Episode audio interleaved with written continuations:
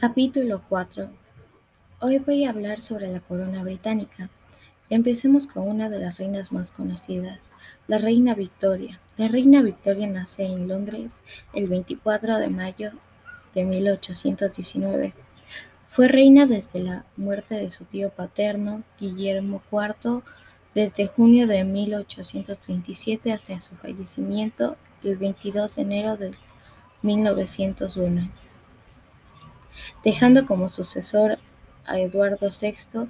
Sus nietos se casaron con personas de la realeza española y europea en general, consigo recibiendo el apodo de la abuela de Europa.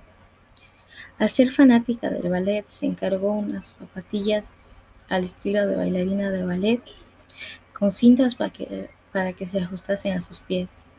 El día de la boda con Alberto de Sanjona, más conocido como el príncipe consorte, llevarlas con la mayor elegancia posible.